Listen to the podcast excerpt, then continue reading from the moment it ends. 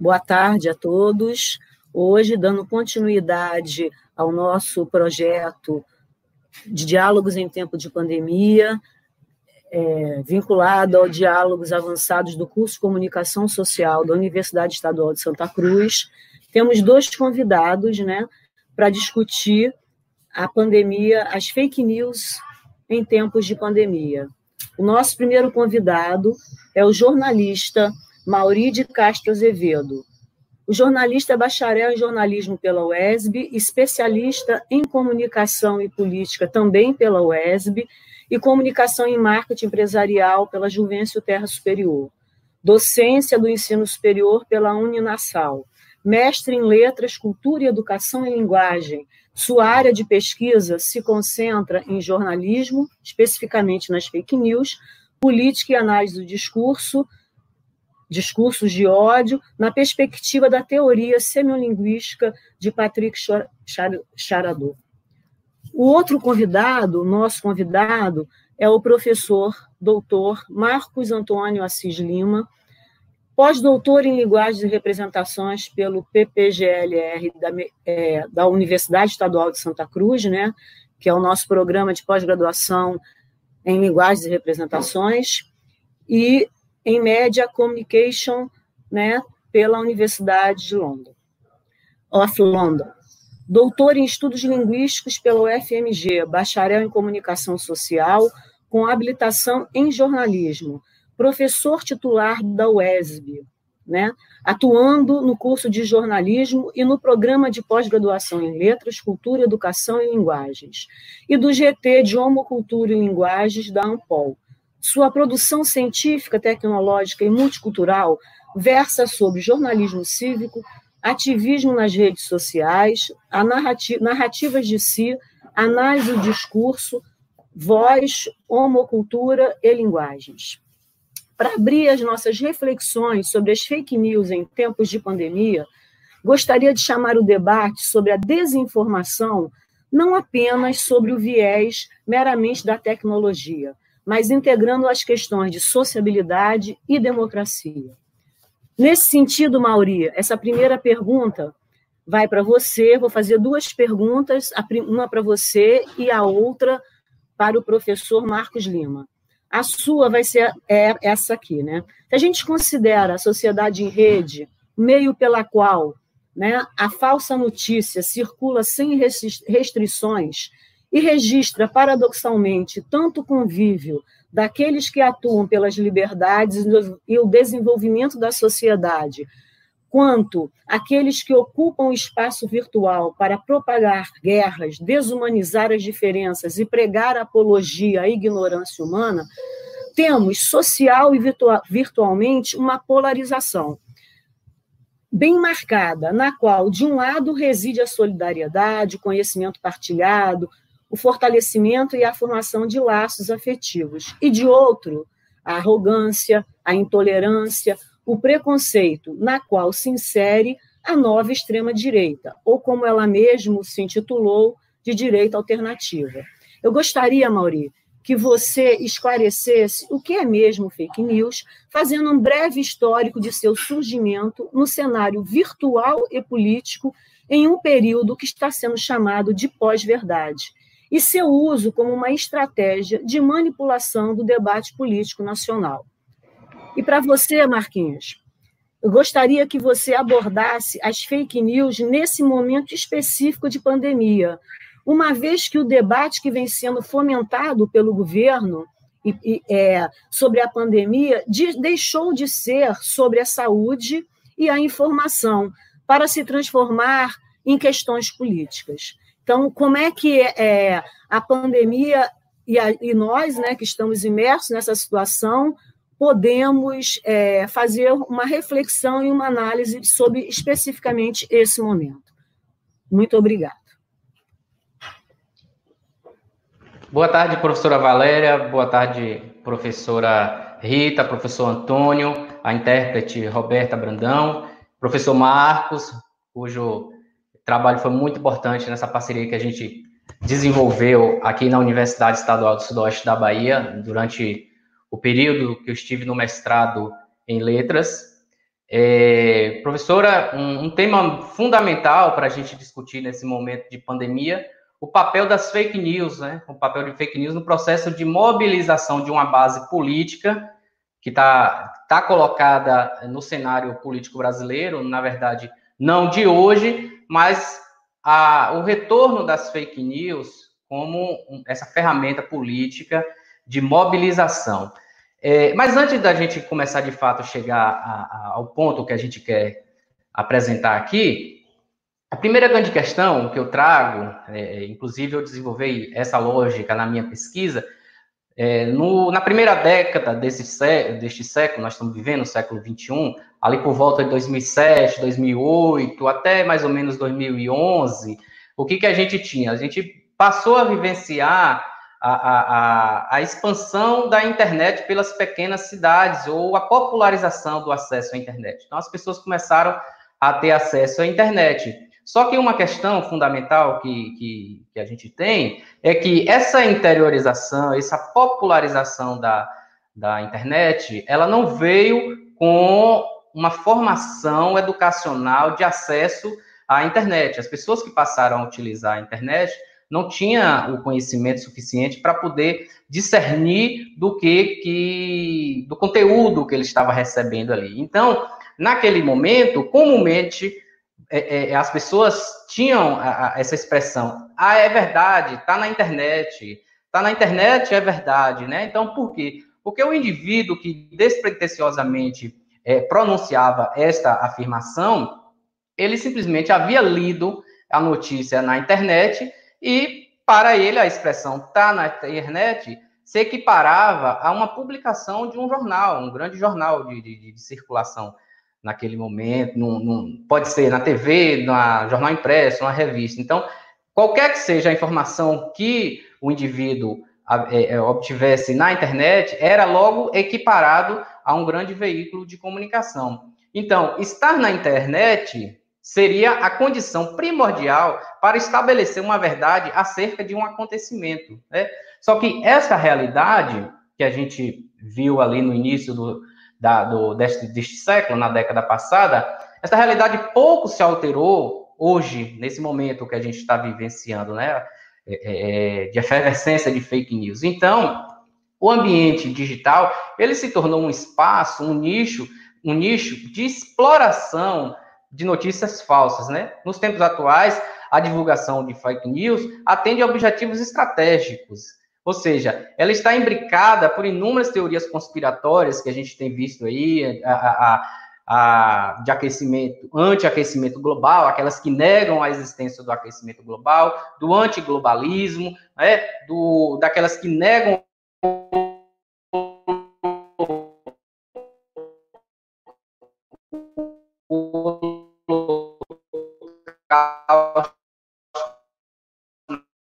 nazista, ou mesmo aqueles que garantam aí momento.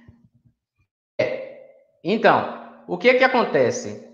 É, nós ainda temos, temos ainda uma efervescência dessa negação, né, a negação de é, é, aspectos consolidados pela pesquisa, pela ciência e que estão é, é, é, através da fake news, negando o conhecimento produzido pela humanidade por vários séculos, né? E o que é que acontece? Esse debate sobre desinformação, como a professora é, Valéria colocou no início, ela, ela é, não é um debate apenas sobre tecnologia, ele é um debate sobre sociabilidade, sobre democracia, né? O, o, o sociólogo Manuel Castells, ali por, no final do século passado, década de 90, quando ele começa a fazer os estudos a respeito da, das tecnologias, do, da internet, ele colocou muito bem, professora, colocou claro, deixou que de um lado é, é, a gente passaria a ter os indivíduos que lutavam pelo desenvolvimento da sociedade e, e, e os sujeitos que ocupavam esse espaço virtual para a propagação de guerras e de desumanizar as diferenças e fazer apologia né, a ignorância humana, que é o que nós temos visto hoje. Né? Está bem dividido, está bem claro isso. De um lado, nós temos aqueles que estão defendendo o progresso das ciências e aqueles que estão combatendo o progresso das ciências. Né? durante essa pandemia, Acho que está tá bem claro, está colocado isso aí de forma natural, está todo mundo percebendo, né? E aí depois a gente vai poder identificar melhor como isso tem a, a, acontecido agora nesse período de, de pandemia. Deixe de lado, claro, a gente tem é, é, é, essa nova extrema-direita, né, a right, a right, né, que é a, a direita alternativa, como você colocou, surge nos Estados Unidos, e chega ao Brasil, se consolida no Brasil ali por volta de 2015, 2016, depois daqueles manifestos que começam a surgir em 2013, 2014, pelo impeachment é, é, da presidente Dilma, ela se consolida e chega ao poder no Brasil a partir de 2018, com a, a, as eleições e, e a vitória eleitoral de Bolsonaro em 2018, né? E aí, então, a gente tem essa consolidação, essa, digamos assim, essa institucionalização desse grupo é, é, que chega ao poder, é, e lá na frente a gente também vai estar mostrando essas diferenças de como eles atuavam com as fake news antes do poder e como atuam agora no, com a, com a, a, aplicando as fake news que agora que chegaram ao poder, né? Então, o resultado deste segundo grupo, que a gente está falando aqui da, da, de extrema-direita, o mundo acompanhou o recrudescimento do conservadorismo, portanto, neoconservadorismo, que é o que a gente vivencia hoje, né? não é mais o conservadorismo da década de 60, mas sim um novo neoconservadorismo, e que é expressado pela extrema-direita por meio de interações, dessas interações que são possibilitadas pelas redes sociais, pelo cyberespaço como um todo, né? E o que, é que eles fazem? Eles transformam esse, esse espaço em um ambiente de disseminação de ódio às diferenças e de desprezo ao conhecimento, como a gente colocou.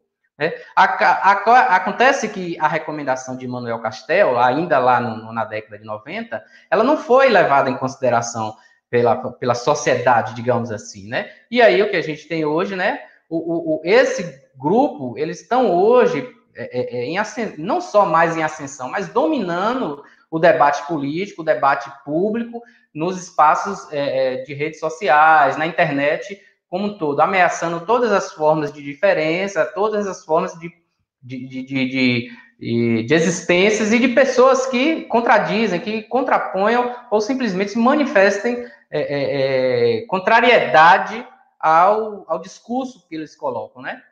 E hoje, sem demonstrar qualquer é, é temor, esses intolerantes, eles já extrapolaram os limites da, da, das telas dos computadores, das telas dos celulares, de todos os dispositivos móveis. E aí foi o que a gente viu, por exemplo, durante as eleições, inclusive com a ocorrência de mortes, por conta do, do, de, da forma de atuação política desse segmento. Então, é, é, eles já, já não estão mais apenas na internet, eles estão nas ruas, eles estão matando as pessoas, eles estão destruindo é é, é, é, pensamentos, destruindo tudo que está é, colocado aí na, na, sociedade, construído ao longo de séculos de, de, de conhecimento humano.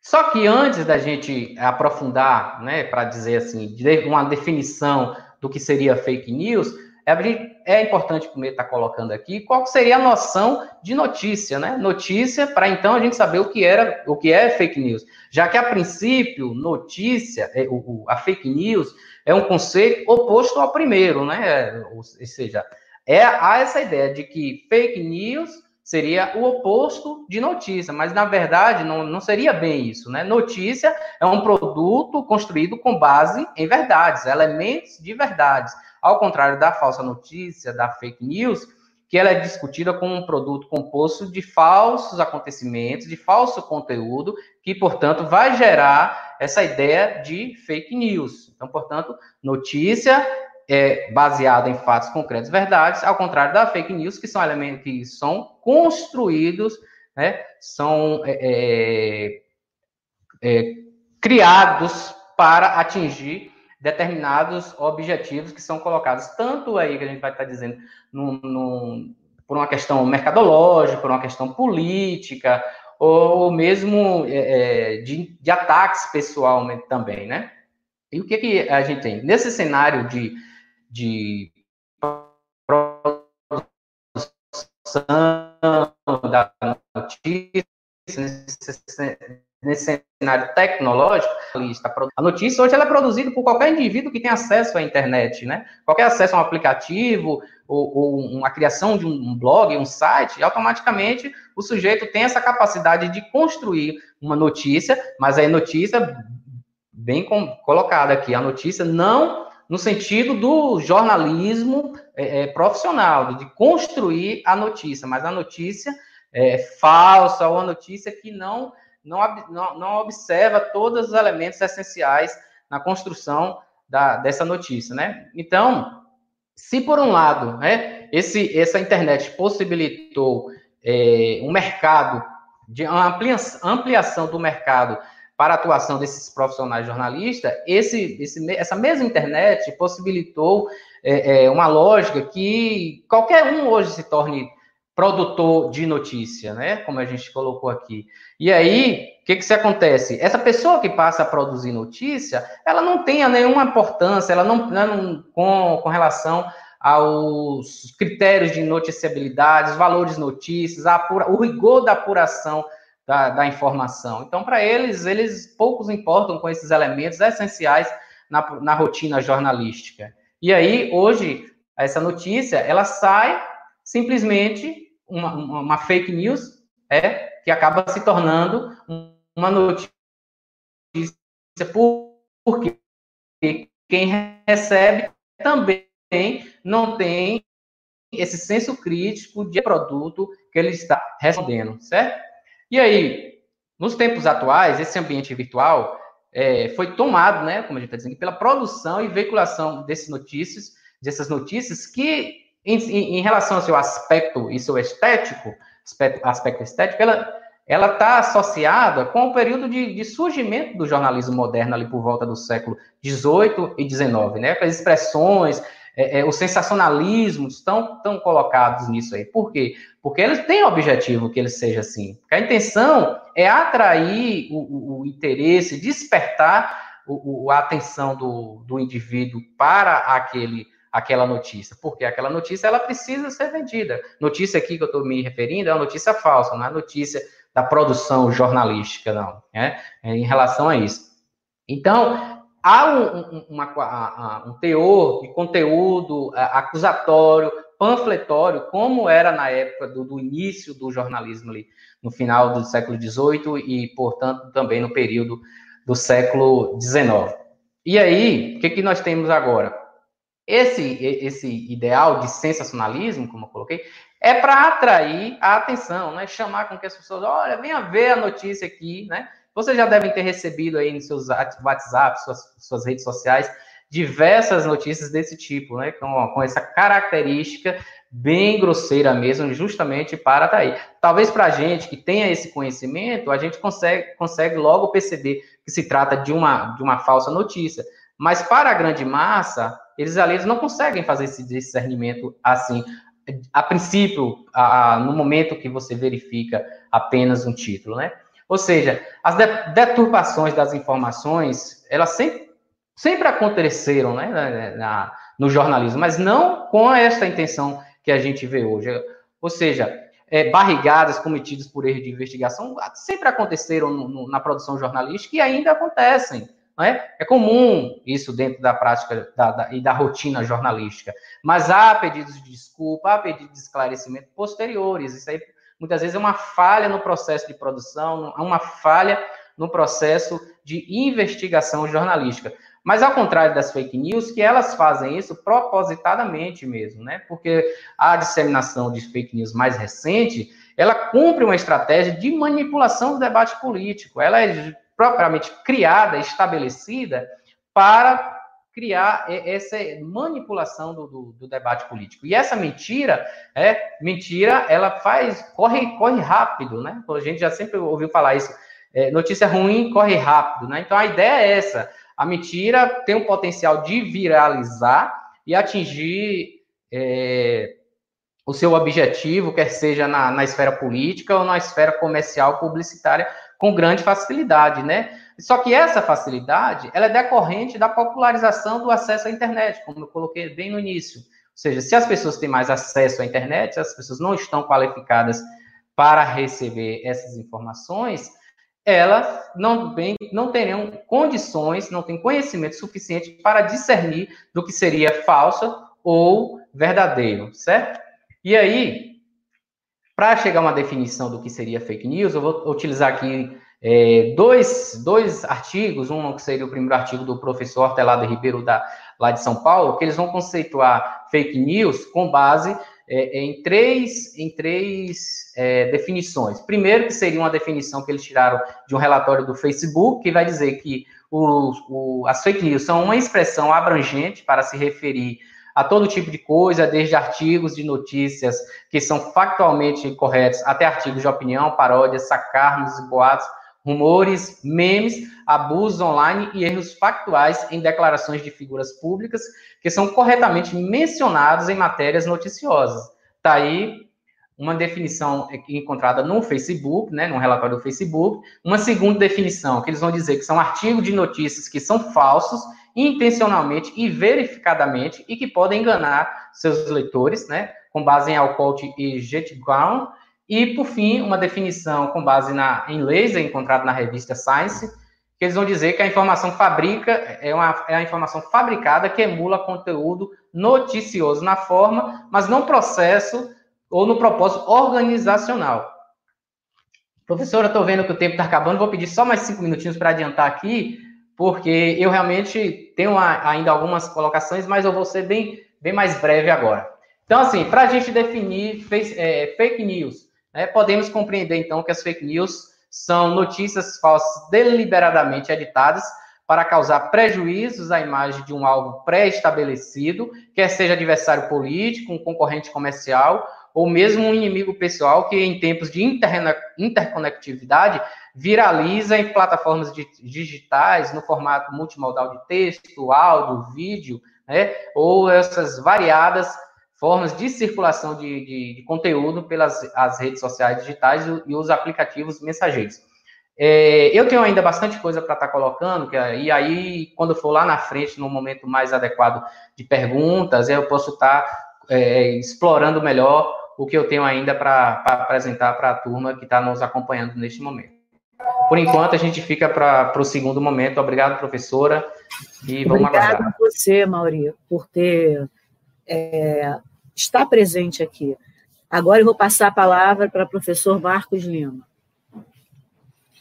Boa tarde, gente. Boa tarde, Valéria. Boa tarde, professora Rita, professor Antônio, a Roberta fazendo a intérprete, né? Isso é muito bom, é muito importante.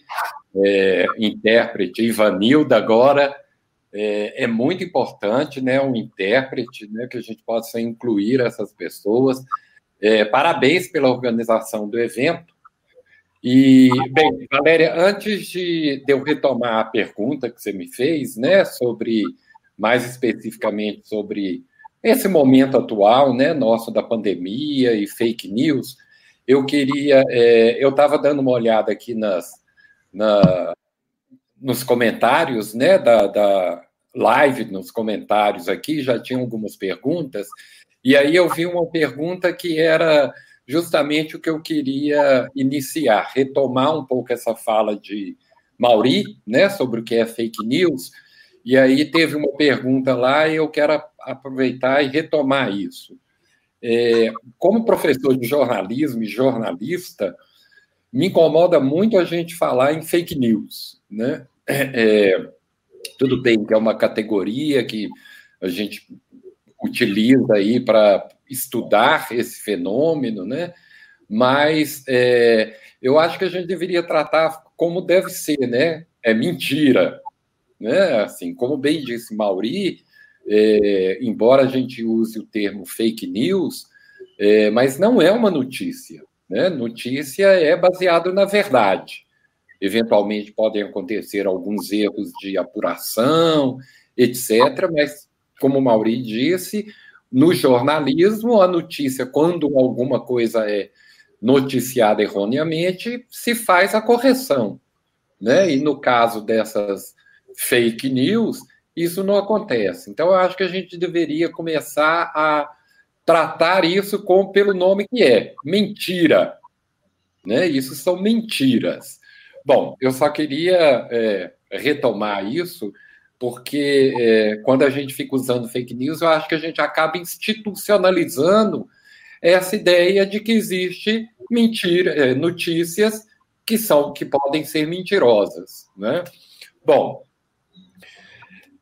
é, bom, primeira coisa, é, é, é a mentira, né? Essa mentira política ou usada politicamente ou como informação para mobilizar pessoas, não é nenhuma invenção nova, né? não é invenção da direita e não é invenção nova. Né? Nossa, é, sempre se usou as mentiras para fins políticos. A gente pode pensar aí o caso mais clássico é, são aquelas fotografias expurgadas né, de Stalin que retira de fotografias oficiais o Trotsky, né? Então, o que eram mais isso do que fake news. Então, não é algo novo, né? E nem é algo da direita especificamente. É, o que, como bem disse Mauri, lembrou, o que acontece é que mais recentemente a direita né, se aproveitou dessas mentiras, né, dessas narrativas mentirosas, de, dessa invenção de fatos, de eventos, de acontecimentos para uso político.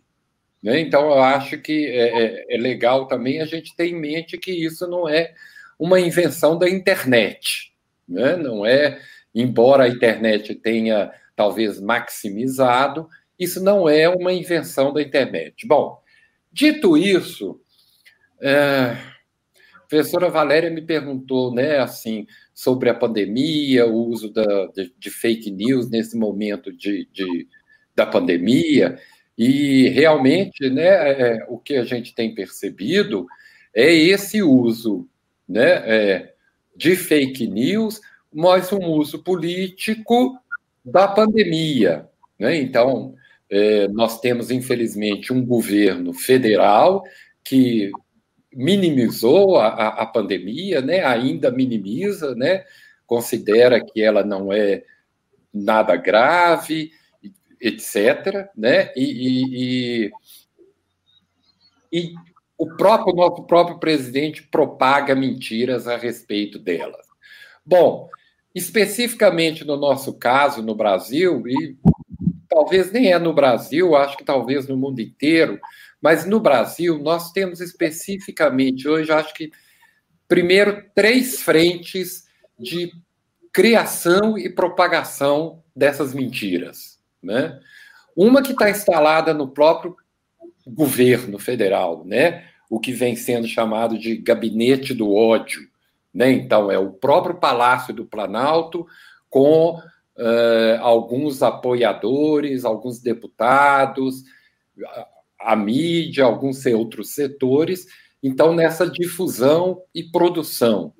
Nós temos também importante é, o setor religioso. Eu vi que teve uma pergunta aí sobre isso também, né? Sobre essa é, é, mistura de religião, política e, e, as fake news. Então, a primeira coisa, é, nós temos que lembrar que a Constituição de 88 ela garantiu o direito eh, aos políticos, aos religiosos, né, não só de votarem, mas como serem votados. Né? Então, é uma, é uma garantia constitucional né, de inclusão para quem é anterior, né, para quem não, não, não é mais antigo, sabe né, que até 88 os políticos, os militares, né, os incapazes, né, ou seja, os, os, os condenados, sentenciados, não tinham direito ao voto, né? E não tendo direito a votar, não tinham direito a serem votados, e a Constituição de 88 amplia isso. É, eu não vejo problema nenhum, a princípio, né? Mas acontece que é, nós tivemos um segmento religioso que se aproveitou dessa prerrogativa e se emiscuiu muito na política.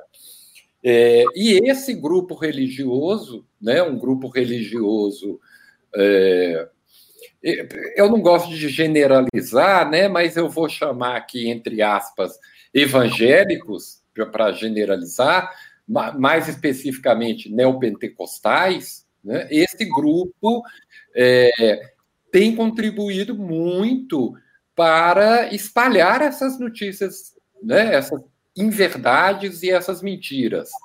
É, especialmente, é, recentemente, a gente tem visto muito é, com uh, curas para, para a Covid-19, né, etc. Bom, esse é um segundo. E o terceiro ponto de criação desses conteúdos mentirosos é a própria mídia.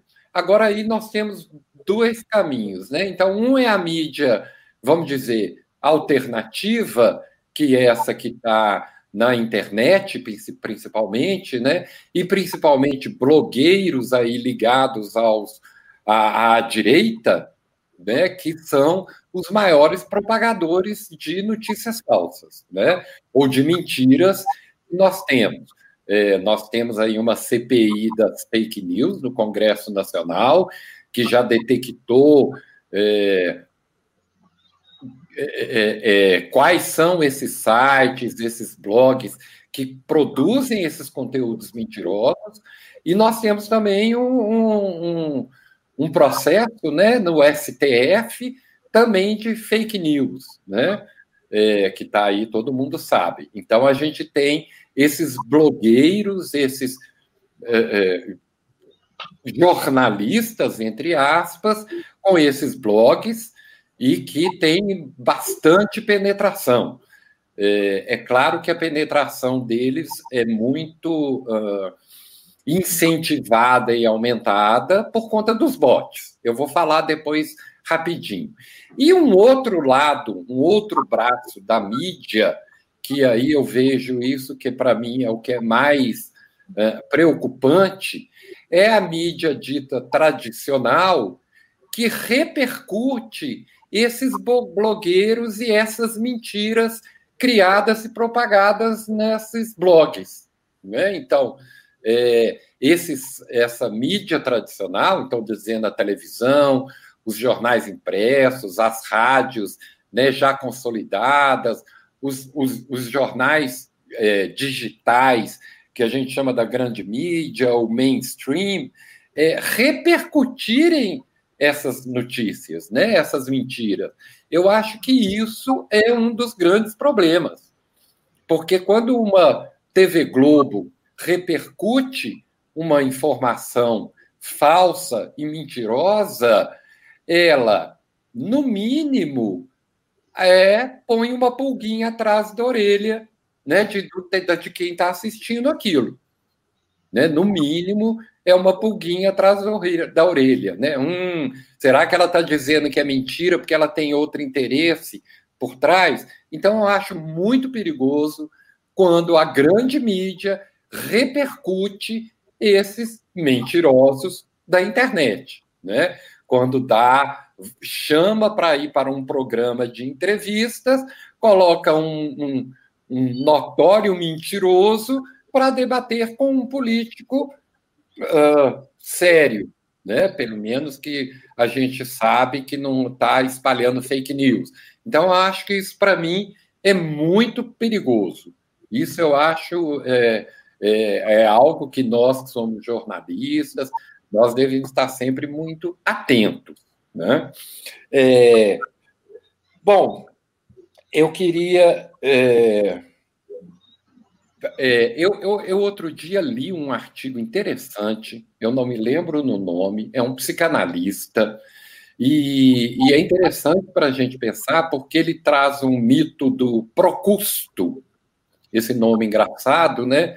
Procusto é um mito grego, né? um mito da Grécia Antiga, e o Procusto era um rei que todo mundo que chegava na casa dele, os convidados né, que chegavam à casa dele, é, o Procusto tinha uma cama, o único móvel que tinha na casa dele era uma cama, a cama em que ele dormia, e a cama era do, do tamanho exato dele. Então, todo mundo que chegasse, um convidado à casa dele, ele mandava deitar naquela cama. Se passasse da cama, o pé ficasse para fora ou a cabeça, ele cortava os pés, porque tinha que ajustar o tamanho da cama. Se ficasse menor, ele esticava essa pessoa, porque tinha que ficar no tamanho da cama. E aí, qual que é esse mito, né, do Procusto? O que que é, o que que esse mito quer nos dizer? Que é exatamente o que nós temos hoje, nesses três setores que eu falei, né? Os blogueiros, o setor religioso e os políticos, né, institucionalizado no gabinete do ódio, que é, primeiro, essa negação da ciência. Né? Então, a negação da ciência. Isso não é uma uh, novidade, uma prerrogativa brasileira, né? é a direita, essa, esse neoconservadorismo mundial, né? que é a negação da, da ciência, então aí a gente tem que ficar é, perdendo tempo para dizer para as pessoas que a Terra é redonda, né, que existe congelamento, etc. e tal, né? É, então, essa negação da ciência. E uma outra coisa que aí a gente pode aplicar é, é aos nossos governos né, atual, eu não quero ficar falando o nome do, do presidente exatamente, não, é, que é a questão da crueldade. Né? Assim, é, como que essas pessoas não têm apreço pela vida? Né? Como que não tem apreço pelo outro? Né? Então, assim, é, é, eu acho que essas duas coisas né, que estão resumidas nesse mito do Procusto, acho que dá para a gente pensar bastante é, nesse nosso momento atual. Né? Acho. É, é, nós temos, nós professores, principalmente de jornalismo, nós jornalistas, né, nós intelectuais, nós cientistas, nós temos esse grande desafio de como vencer isso. Né? Porque o nosso desafio é, é, é, é, maior ainda, porque a gente tem que ficar desmentindo algo que a ciência já provou, né, que é verdade, que não há, né, não há discussão sobre se a Terra é plana, né? Não há discussão, né? Então levando para o caso da, da, da, da, da Covid-19, né? Então, o, o uso da hidrocloxiquina, da cloroquina, né? o, é, o uso aí de vermífugo para tratar a, a, essa doença, né? É, um, a, várias outras, né? Quantas mentiras apareceram, né? Caixões sendo enterrados com terras, né? É, desvios de dinheiro, há os desvios, mas também né, é, o mau uso do dinheiro, mas não diz que esse dinheiro não chega lá. Então, nós estamos num momento é, que a gente não só tem que brigar contra essa ideia de fake news, né, mas a gente especificamente tem que estar tá, é, desmentindo essas inverdades sobre a nossa sobre a pandemia. E o que me deixa mais assustado é ver uh, religiosos né, que ficam minimizando isso e que ficam propagando é, curas maravilhosas para a doença, né, com intuito puramente monetário, e também é, intelectuais, professores, colegas nossos que ficam repetindo isso. Né? É, eu sei que meu tempo está terminando, mas é, provavelmente deve aparecer perguntas aí, e a gente pode falar, então, assim, como o que, que a gente pode fazer? O que, que tem sido feito, não apenas por nós, cidadãos, né, jornalistas, professores, mas também pelas corporações, pelas próprias é, empresas, pelas próprias mídias sociais, o que tem sido feito para minimizar esses problemas da, das mentiras como correm soltas atualmente nas fake news. Eu prefiro encerrar aqui, e nem sei se meu tempo como que está, mas é, eu prefiro encerrar minha fala aqui e que a gente possa abrir para perguntas e aí podemos ser mais específicos, né? Podemos responder algumas perguntas mais específicas. Aí eu passo a palavra para você, Rita, Valéria. Obrigada, professor. Boa tarde. Mais uma vez, obrigada senhor, obrigada, Mauri, por aceitar o nosso convite. Obrigada às pessoas que nos acompanham nesse momento, fortalecendo né, e constituindo essa rede. Pelas falas iniciais, a gente percebe que vocês já responderam as perguntas de Lília e de Priscila, que apareceram no chat. Eu tenho duas perguntas aqui que eu vou lançar para vocês dois, para que vocês respondam enquanto a gente vai administrando as outras questões, porque já tem várias perguntas também do público.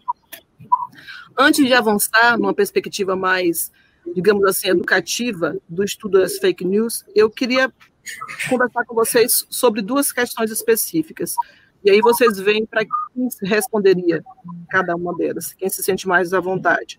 Uma diz respeito à criação do termo infodemia, criado pela Organização Mundial de Saúde, diante essa profusão de notícias falsas que surgem por, por conta da pandemia do, da Covid-19. Vocês acreditam, a partir e com base nos estudos que vocês desenvolvem, né, e com análise né, do, do contexto atual, que essa infodemia, ela de algum modo vem fortalecer os meios de comunicação, os veículos de comunicação jornalísticos tradicionais e hegemônicos? Essa é uma questão. A gente tem como exemplo é, a situação que não é diretamente de, relacionada ao termo infodemia, mas a gente tem a situação que é causada, que é criada por, pela não divulgação pelo Ministério da Saúde das dos números de mortos com diários referentes à Covid-19, em que os veículos de comunicação eles se juntam para levar essa informação diariamente à população. Essa, esse é um elemento. A outra questão ela diz respeito às próprias engrenagens das redes sociais digitais. A partir dos estudos e das leituras que vocês desenvolvem, dessa, dessa reflexão mais teórica, vocês entendem que essas engrenagens e o alcance das redes sociais digitais é, elas possibilitaram um, um fortalecimento e o estabelecimento da chamada pós-verdade. Eu gostaria que vocês, se pudessem, falassem um pouco sobre isso. É, posso responder? É, eu acredito, eu vou, eu vou tentar comentar aqui essa primeira pergunta sobre o info, info, infodemia, né, que a professora Rita falou, e vou deixar das engrenagens das redes sociais, discurso de ódio, para Mauri, porque eu acho que ele vai saber dar uma resposta bem mais é, coesa, bem mais adequada, porque é, foi a pesquisa dele foi exatamente sobre isso, né? É, então, é, é, interessante, né, esse termo infodemia, né?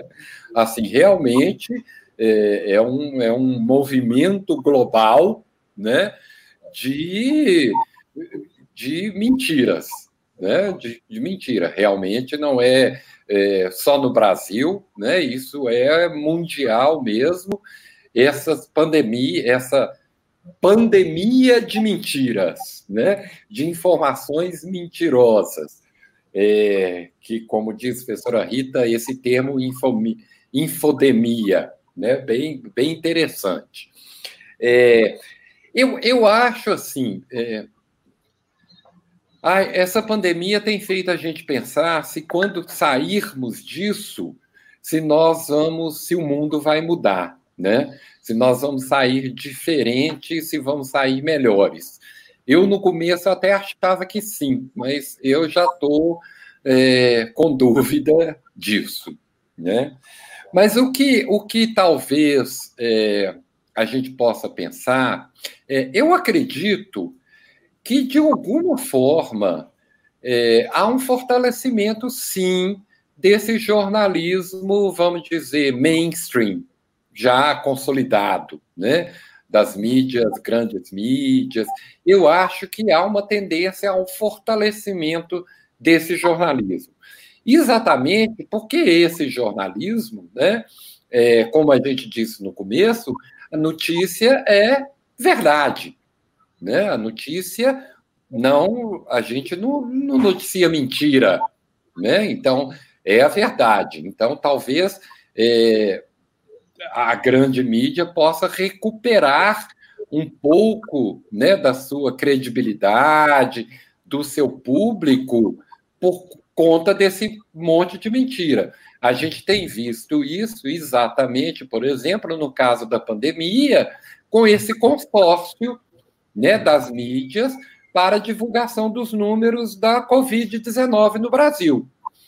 Né? É, outra coisa, né? É, a gente, é, quem é da esquerda, né, sempre bate na Rede Globo de televisão, na TV Globo, no Jornal Nacional, mas a gente vê também né, as pessoas da esquerda nas redes sociais é, é, parabenizando o Jornal Nacional pela cobertura que ele está fazendo nesse momento da pandemia.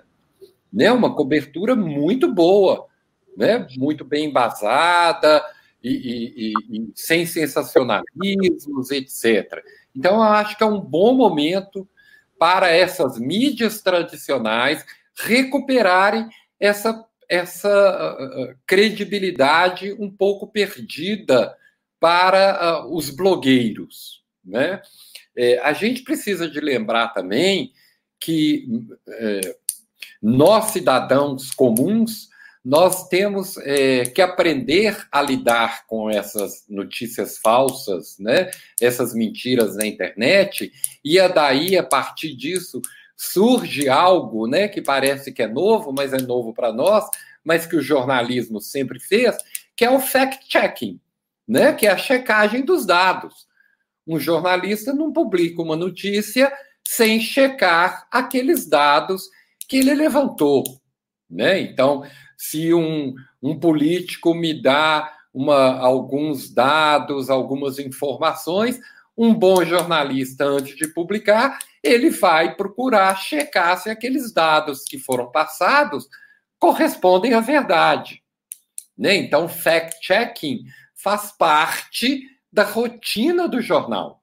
E nós, cidadãos, de repente, precisamos é, começar a aprender a fazer isso. Então, nós temos é, vários sites, né, várias postagens, sempre lembrando esses é, protocolos de verificação da veracidade de uma notícia, né, que a gente chama do fact-checking em inglês, né? A verificação dos dados, dos fatos.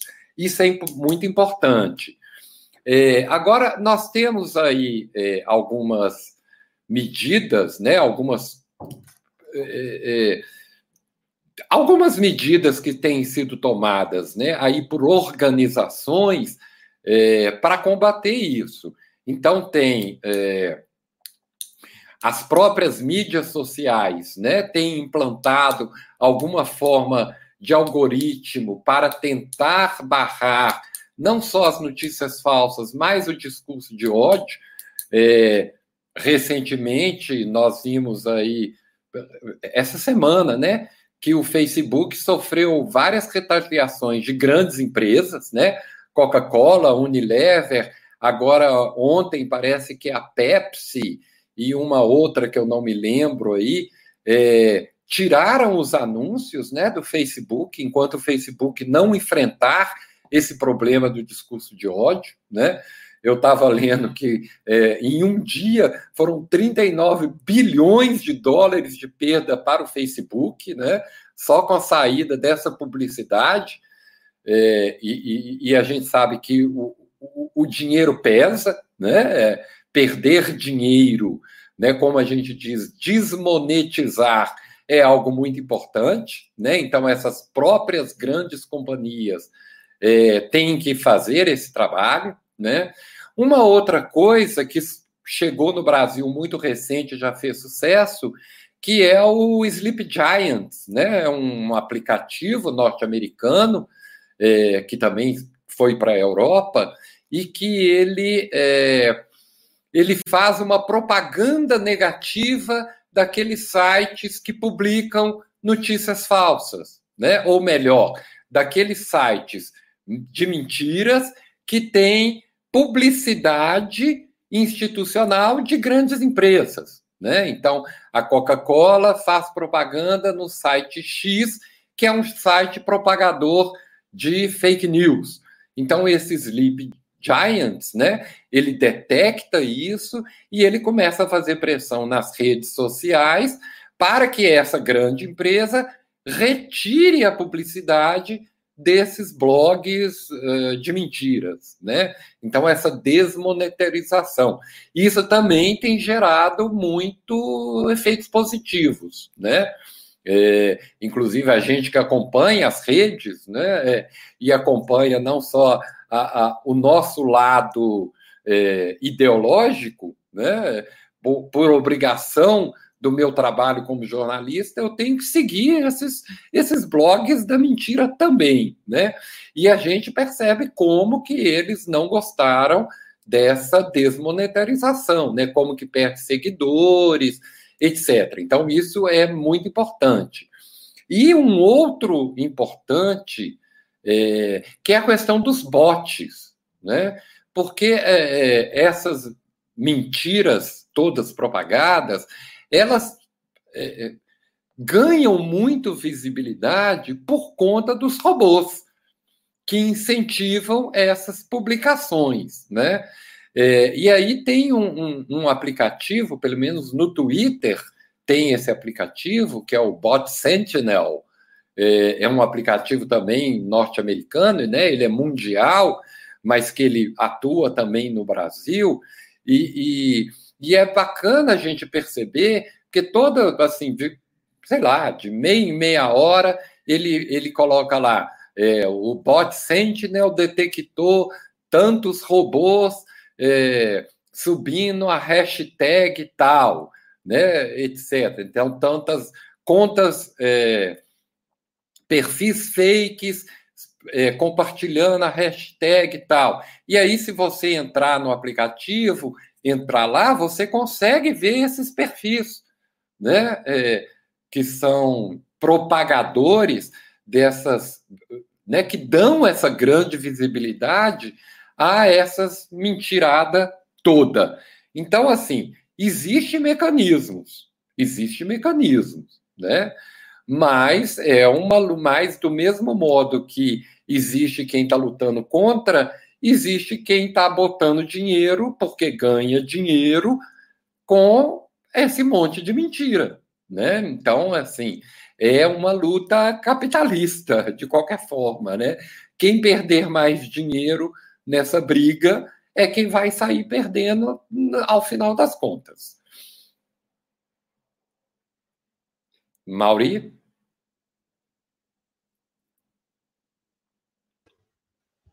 Passa a palavra. Só para endossar. Estou te ouvindo, estou ouvindo.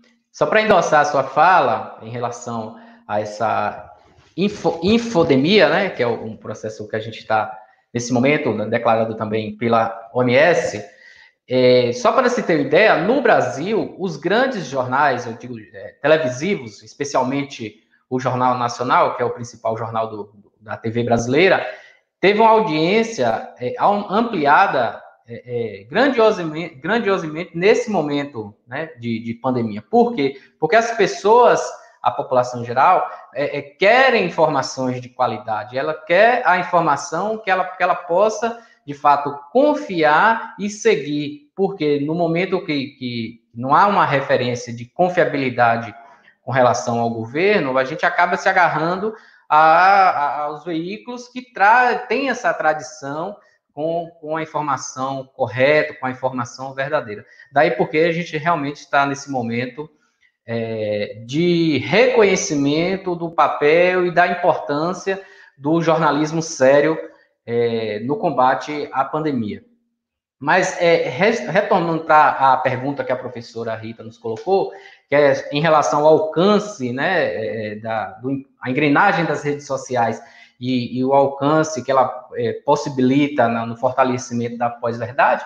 E é exatamente isso. A verdade, as redes sociais, ela é apenas o canal pela qual a fake news, as fake news circulam e vai consolidar a pós-verdade, né? A pós-verdade no qual é, é, os fatos, as nossas crenças, as nossas opiniões é, estão acima dos fatos objetivos e concretos. Tanto que, em 2016, foi considerado a palavra do ano pela Universidade de Oxford, né? e esse foi um, um, tema que eu explorei na minha pesquisa, e exatamente isso. O que, que seria, né? Nós vivemos, né, a, uma, uma comparação bem, bem rápida, assim, para entender. Nós temos um cardápio, né? A gente chega num restaurante, tá lá colocado self-service, e a gente serve aquilo que nos interessa. E isso seria a pós-verdade, né? Tá lá colocado um mundo de informações, eu só, colo eu só coloco no meu prato, ou seja, eu só coloco na minha cabeça aquilo que me interessa, aquilo que atende às minhas, minhas expectativas é, é, enquanto visão de mundo, né? Então, o que que, o que, que é, é, isso? Não se trata mais sobre o fato, né? Mas de buscar uma versão do fato que mais encaixa no meu olhar, no olhar do, do indivíduo. E aí, o jornalista Matheus Dankona, né, tem um, um, livro muito importante que ele trabalha sobre isso, publicado em 2017, ele vai dizer que a, a, a pós-verdade, as fake news, é, é, é, a essa campanha de desinformação, ela prepara o terreno para a era da pós-verdade. E aí ele semeia a dúvida em vez do êxito da informação. Ou seja, melhora a dúvida na pós-verdade, melhora a dúvida você cria a dúvida na cabeça da população do que o êxito junto à opinião pública, que é o que tem acontecido nesse momento. O que é que tem feito o governo federal, como o Marcos colocou aí, né? Ele semeia a dúvida na cabeça da população ao invés da informação verdadeira. Por quê? Para o governo que não age efetivamente no combate à pandemia, é melhor deixar a população confusa do que deixar informada pelos veículos tradicionais. Então, acaba atuando desta forma, né? Aí as fake news, via redes sociais, ela vai fazer esse trabalho de consolidar, de criar essa opinião junto a, a, a, uma parcela significativa da população brasileira. E o que, é que ele vai dizer ainda? Que não se trata, nesse momento, de uma disputa entre conservadores e liberais, no caso americano, ou direita e esquerda no Brasil. Tanto que, nesse momento, há uma parte da direita brasileira que está combatendo isso. Há uma, uma, uma união não consolidada, mas, de qualquer forma, há uma união em, em, em, parte da esquerda, ou quase toda a esquerda, com uma parcela significativa da direita brasileira, no combate a esse grupo. Né? Ou seja, são os valores democráticos estão prevalecendo diante é, é, é, desse cenário que, que a gente está vivenciando. O, o, o, há um grupo que de, busca combater isso, ainda que a gente ainda não tenha uma resposta efetiva, concreta de combate. Marcos colocou aí os, alguns exemplos, mas que ainda há muito o que fazer, muito o que lutar para a gente é, é, é, sobrepor, passar por esse momento que, tá, que estamos vivenciando.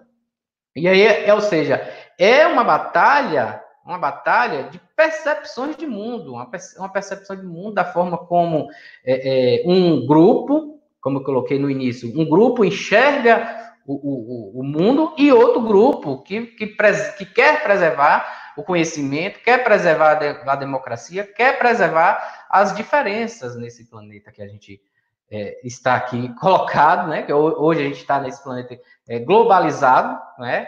Tanto que a pandemia tá, deixou bem claro isso, algo que, que surgiu lá no interior da China, é, rapidamente é, é, se espalhou por todo o mundo, e é, essa é uma realidade, né? Como a gente colocou, que está colocada entre, entre, entre valores democráticos, de um lado, de, aqueles que defendem as sociedades livres e por outros charlatões, né? A gente pode colocar aqui, são charlatões, que aí a gente tem a mistura é, de políticos charlatões, de religiosos charlatões, de profissionais da informação charlatões também, né? Que, que na verdade, trabalham para destruir esses princípios que a gente colocou. Portanto, é, eu percebo que a, a, as fake news, via as redes sociais, ela vai né, construir e consolidar essa era da pós-verdade que surge é 2015, 2016, se consolida nos Estados Unidos e na Europa. No Brasil, ela ainda, não só no Brasil, no mundo todo, ela ainda está é, é, em evidência, mas no Brasil a gente tem é, essa efervescência maior a partir de 2018 e nós estamos vivendo novamente essa efervescência durante essa pandemia que nós estamos no mundo inteiro ainda. Obrigado, Mauri. É... Eu agora vou fazer a pergunta de Igor Dutra, que está nos assistindo. Muito obrigado, Igor, por sua pergunta. O Igor faz a seguinte, o seguinte questionamento. Atualmente existe a discussão sobre a relação entre as fake news e a liberdade de expressão. Uma política contra as fake news interfere na liberdade de expressão? Quais são as limitações? É... Pois é. É complicada essa, essa questão, né? É complicado. É, eu, particularmente, eu acho que é, tudo bem, a gente pode mentir, né? Eu, como um cidadão, posso falar uma mentira para minha, minha filha, para meu pai, para meu amigo. Eu acho que isso é uma coisa. Agora, uma, uma empresa que se dispõe a ser uma empresa de informação, né? De comunicação, de jornalismo, é, trazer falar mentira, eu acho que aí é, é, é, é muito complicado. Outra coisa, né? É, eu não sei se é liberdade de expressão eu falar que a Terra é plana. Né? Isso, para mim, é, é, é, é mentira. Isso é, talvez, se eu acreditar nisso, que a Terra é plana, é falta de educação e de conhecimento, né? É não acreditar na ciência, etc. e tal. E eu defender o direito de eu ir para a televisão, eu dizer que eu ir para a televisão, num jornal, vamos pôr, então, o Jornal Nacional, eu dizer que colocar uma pessoa para ir lá para dizer que a Terra é plana, e aí eu acho que isso não é para mim defender liberdade de expressão. Né? Porque é uma mentira. É, mas eu sou, às vezes, eu sou muito radical, né? É assim, muito radical. É, é, uma coisa é, por exemplo, ah, é meu direito, é minha liberdade de expressão dizer que preto é fedido. Não, não é minha liberdade de expressão dizer isso, né? Isso é racismo. Eu não posso dizer isso. Viver em sociedade pressupõe algumas coisas, né? Então, viver em sociedade né? Da mesma forma, quem é religioso né, acredita nos dez mandamentos, um dos dez mandamentos é não mentir. Né? Então, assim, eu acho que é, uma coisa é a liberdade de expressão, outra coisa é vir a público, ainda mais uma pessoa, né, um político, uma pessoa que tem essa discurso de autoridade, vir a público falar mentira e dizer que é a minha liberdade de expressão. É, eu, eu, eu, particularmente, eu não concordo com isso, não. Tá? Eu acho que uma coisa é uma coisa, outra coisa é outra coisa. Não sei o que que Mauri quer comentar sobre isso. É, eu vou complementar a tua fala, Marcos, é, falando sobre o PL, né, que está em, em, tramitação no, no, Senado Federal, no Congresso. Né? Primeiro está no Senado, ainda será encaminhado para a Câmara. O, o, projeto do PL, né, do PL chamado PL das fake news, ele, eles, ele ainda não está maduro o suficiente para a votação, tanto que é, era para ter sido votado na quarta-feira da semana passada, mas acabou sendo retirado da, da votação por conta de algumas críticas, de algumas análises é, que estavam colocadas. Me parece que o PL é mais uma resposta dos políticos que já estão é, dentro da, da, da institucionalidade, é, buscando uma, uma, um freio para o que pode vir nas né, eleições deste ano. Né? Nós temos eleição, aparentemente até então ainda estamos com, a, com as eleições é, para acontecer 15 e 29 de novembro, né, já com adiamento é, votado, e me parece que é uma resposta para essas eleições, né, porque é, o, o, debate de, das fake news foi o grande debate das eleições de 2018. Já não dá para mais é, é, adiar mais essa discussão e deixar acontecer. Só que esse debate ele não pode ser é, atropelado. É preciso naturalidade, né, é preciso é, é, conhecimento para que as coisas não aconteçam de forma que acabem ainda piorando a situação. Por exemplo, o que está colocado, alguma das críticas que estão colocadas nesse, em relação a esse projeto de lei, que diz que a, a, a forma como que a gente vai ter acesso à internet agora é, um, é registrado. A gente vai precisar fazer um cadastro para acessar redes sociais. E não é o cadastro comum desse que a gente faz, é um cadastro com nossos dados pessoais mesmo, com CPF, RG, né? Então, assim, é algo que a gente vai perder de fato a nossa é, privacidade. Além do que, o que acontece agora é que é, se basta estarmos na internet para automaticamente sermos um, um potencial criminoso. Hoje, a, o projeto, como está colocado, é isso. Um, um, no momento que a gente acessa a internet, automaticamente nós somos o criminoso. A gente está é, tirando o que está na Constituição, né, que é a presunção de inocência. Né? Ou seja, é um, um projeto perigoso que eles estão tentando, na verdade, é, dizer que vai garantir a liberdade de expressão, e a liberdade de expressão, não, como você bem explicou, não é isso. A liberdade de expressão é a gente falar dentro dos limites do processo democrático, dentro do respeito. Atingir a, a, a, as pessoas é, não é não é liberdade de expressão. Atingir a imagem, a honra das pessoas, né? É, desrespeitar, cometer crime de ódio, proferir discurso de ódio, não é liberdade de expressão. Pode ser qualquer coisa menos liberdade de expressão. Não é. São, são coisas de, diferentes. Qualquer coisa não é um crime, né? Na verdade, melhor classificando essa quem atua dessa forma na, na, nas redes sociais, na internet como um todo. Porque esse tipo de pessoa que tá, que a, a, atua desta forma na internet, ela atua na vida é, é, cotidiana também, não apenas na internet. Na internet, eles apenas é, é, utilizam desse mecanismo, dessa possibilidade de anonimato para é, é, cometer esse crime de, de, de, ódio. Então, acho que é, esse o complemento que eu tenho à tua fala. Como a gente tem muitas perguntas do público, eu vou tentar dar um blocar um pouco para ver se a gente consegue dar conta. Né? Então, eu passo esse bloco para ver quem se sente mais confortável, e daqui a pouco Valéria passa outro bloco para ver se a gente consegue vencer essa luta contra Cronos, né, que nos persegue.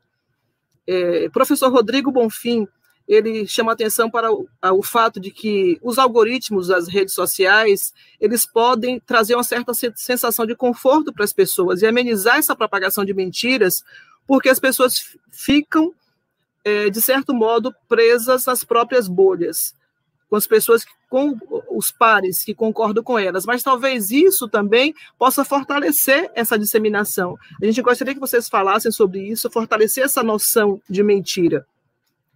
Uma outra coisa que ele chama atenção é que os disparos em massa via mensagens é, via mensageiros, os bots, diante do marco civil da internet, se há uma possibilidade de proteção de dados. E aí eu chamo a atenção para outra questão que é a LGPD, que é a Lei Geral de Proteção de Dados, que está para sair, né, que já, já deveria ter saído, mas que se a LGPD ela vem de algum modo fortalecer o, o, o indivíduo, né, o cidadão com relação a isso. E André Borg, ele diz, ele pergunta, como lidar com pessoas que acusam os grandes meios de comunicação em divulgar fake news, mas acreditam em áudios repassados por WhatsApp e em posts sem fonte através das redes sociais. E aí eu acrescento, né, a gente fala muito do poder dos influencers, dos influenciadores, né, das pessoas que têm os milhões de seguidores nas redes sociais, de como elas são capazes de, de fortalecer esse fluxo de informações é, inadequadas. Estudos recentes já mostram o poder e o risco do um para um de como você, eu passo para minha mãe, quer dizer, minha mãe não que já faleceu, mas se estivesse viva, né, eu passo para minha filha, minha filha passa para a tia, a tia passa, e daqui a pouco a gente já formou uma grande rede que começou de um para um, e que segue de um para um, e que pode ter tanto poder quanto dos grandes influenciadores. Tá, é, bom, um monte de questão aí numa coisa só, né? É, bom, primeiro com relação aos algoritmos, né? É, a gente tem que. Primeiro, a gente tem que assumir que o mundo agora né, está nas redes, né, que é a internet, as redes sociais, isso é uma realidade, não tem como voltar atrás, não tem como acabar com isso mais, né?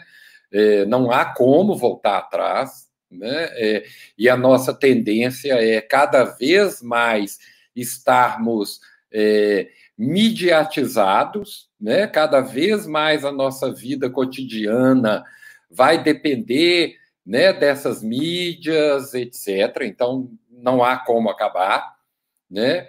É, a questão dos algoritmos, eu não sou muito expert nessa questão mais técnica, não. Eu acredito que deva ser possível, é, é, diminuir essa questão de, né, dessas monte de, de notícias falsas, etc., que apareçam. Eu acho que deve ser possível. É, a questão da, da. Na verdade, nas redes é isso, né? Nós vivemos em bolhas. Né? Então, assim, a não ser que eu tenha, como eu disse, né, eu sigo pessoas lá da extrema direita, jornalistas que eu sei que são é, fake news, influências, porque é meu trabalho, né? Faz parte do meu trabalho como professor de jornalismo. Eu preciso seguir essas pessoas, eu preciso saber o que está acontecendo. Então, eu preciso sair da minha bolha mas é, a tendência é essa ficar na bolha mesmo, né? Mas isso também não é uma prerrogativa da internet, né, gente? No mundo da vida cotidiana, a gente faz isso mesmo, né? Você cria a sua turminha na sala, né, que são aquelas pessoas com quem você concorda, que, né, que dá bem, a gente cria os grupinhos, as tribos. Então, na vida comum também a gente faz isso, né? É, estava falando aí, né? Uma brincadeira que a gente fazia de criança, né? Nem sei se criança brinca disso mais, que era o, o, o do telefone, eu esqueci o nome, né? É, que aí telefone eu... sem fio. Telefone sem fio, exatamente. Né? Que é o que, que é aquilo? Nada mais do que esse processo de mentira, né? Porque eu falava, falava uma conta, uma coisa ali no ouvido primeiro, aquele dali, quando repercutia, já mudava alguma coisa, quando chegava lá no último, era outra história, né? É aquele ditado da época da minha avó: quem conta um conto aumenta um ponto, né? Então, assim, nós é, faz parte do ser humano né? Assim, faz parte da nossa subjetividade. A gente está sempre é, ficcionalizando o que, que a gente está contando, mesmo que seja uma verdade, né? Então essas coisas não são. É, eu gosto muito de chamar atenção que não é invenção da internet, né? Não é invenção das redes sociais. Ela apenas potencializa isso, né? Ela apenas potencializa isso que a gente, né, é, no mundo real, a gente faz isso, né? É, é, quem não tem aquele amigo que sempre que conta alguma coisa já duvida, porque sabe que é um mentiroso contumaz, né? Então, no mundo da real, no nosso dia, a gente sempre tem, é, virou até modelo na internet, né? Para dizer o tiozinho do WhatsApp, né? Quem não tem aquele tio né, que chega, que sempre ah, falando bobagem, que fala mentira, etc. Né? Então, não é prerrogativa da rede, das redes sociais, é do, do nosso mundo cotidiano mesmo, do dia a dia. E aí, eu até adiantando uma pergunta que eu vi ali, qual que é a solução para isso? Educação, né? É só educação, não tem como, né? É educação. E quando eu digo educação, é educação formal nas escolas, né? Não só em termos de ciência, história, geografia, filosofia, essa educação formal, né? Porque eu não tenho argumento, de repente, para poder discutir com alguém de que a Terra é plana. Porque eu passei 40, tem 40 anos na escola sempre ouvindo isso, né? Então eu ali a ciência me mostrou. Então eu acho que educação no geral. Agora, educação para as mídias, né? Como como eu disse, cada vez mais a nossa vida cotidiana vai ser mediada. Como diz o professor Nick Caldry, nós vivemos na época da hipermediatização. Né? Então, cada vez mais, nós vamos estar fazendo isso que nós estamos fazendo aqui. Não só por causa da pandemia, mas por conta da, dessa hipermediatização mesmo. Então, nós precisamos aprender a sermos educados para as mídias, né? a sermos educados para saber como as mídias funcionam, né?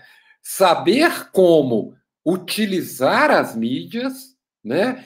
e outra coisa, é, saber como produzir para essas mídias. Então, eu acho que, para mim, a questão é educação. Educação. Mas aí é que vem o problema, né? Porque a nova extrema-direita ela acha que educação é o que leva ao comunismo, né? É o que leva a todo o mal do mundo. Então a briga é grande, mas a briga não é na internet, né? A briga é no mundo real. A briga não é na internet. A briga é, como diz, a briga é na rua. A luta é na rua. Então a luta é nas escolas, né? A luta é no Congresso, com leis é, também, né? A luta é na rua e com educação. Termino minha, minha fala aqui. Obrigada, professor. Valéria.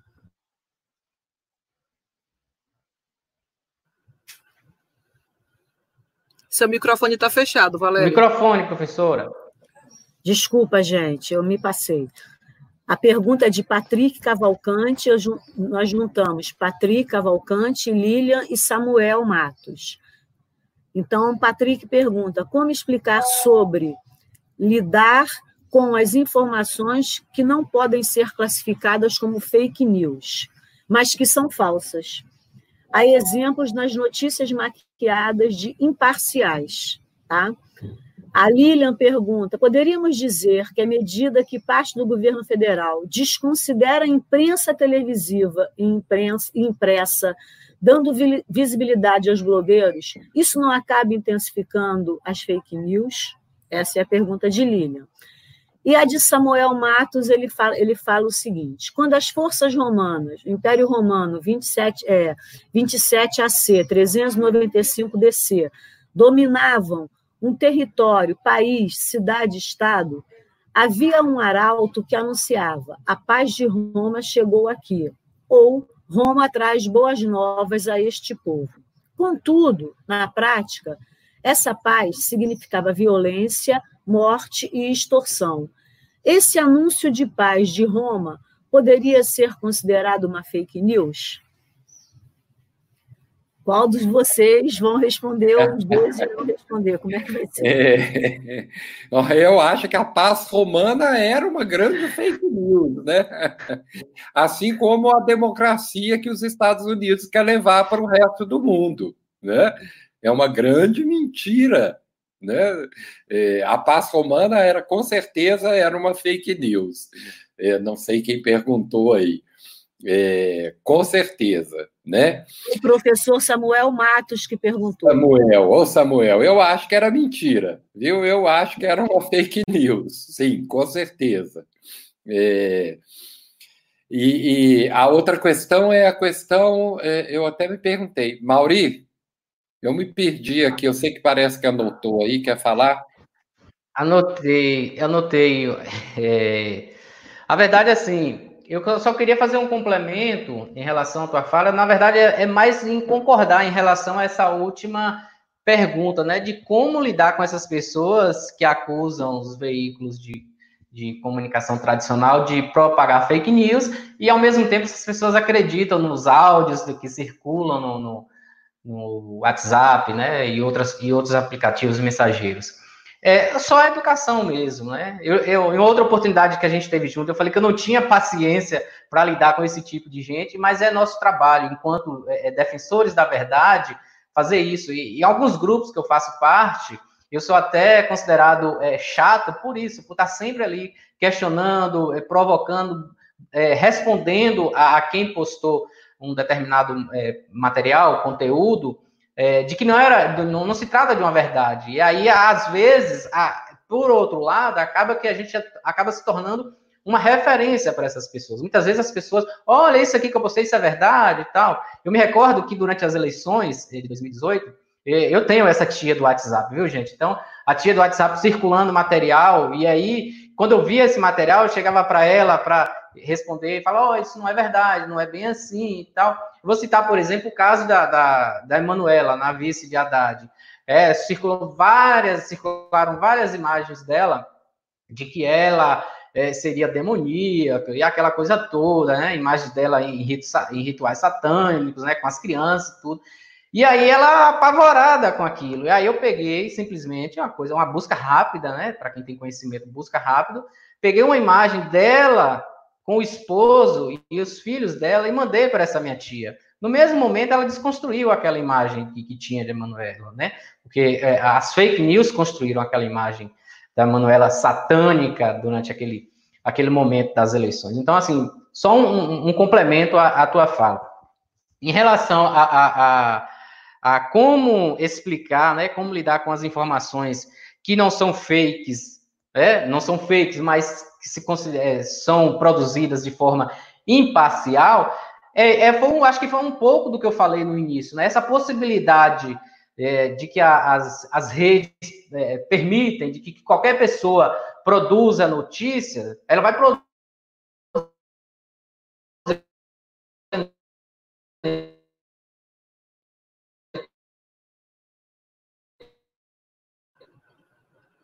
Eu acho que Mauri congelou aí. Voltou? Eu acho que é, congelou. É, e é importante, é, talvez. Não que o grande. Ah, acho ele que agora saiu... ele caiu mesmo. É, voltou. Voltei. Beleza. A gente então, ouviu até a questão da, do início da objetividade. É, é isso. Então, o que eu estava colocando é que Hoje, como qualquer um pode é, produzir notícia, publicar em um blog, em um site e, e, e sair compartilhando aí pelos, pelos aplicativos mensageiros, a notícia ela não tem mais aquela produção. Eu estou me referindo a, essa, a esse tipo de notícia que eu creio que é a pergunta tenha vindo nesse sentido de ser é, produzida por, por, por pessoas não capacitadas que não têm essa formação é, é, é, que não tenha aprendido o rigor jornalístico, né, na prática jornalística mesmo, e aquilo que a academia também nos ensina, né, de, de você é, observar a, a, os, os, fatos com um olhar diferenciado e não apenas com esse olhar é, parcial, né? Que eu acho que, o, que, o, que a pergunta vem mais nesse sentido. Então, para mim, há uma diferença aí. Primeiro, porque há notícias, ainda que ela seja toda produzida seguindo um rigor jornalístico, ela pode ser imparcial.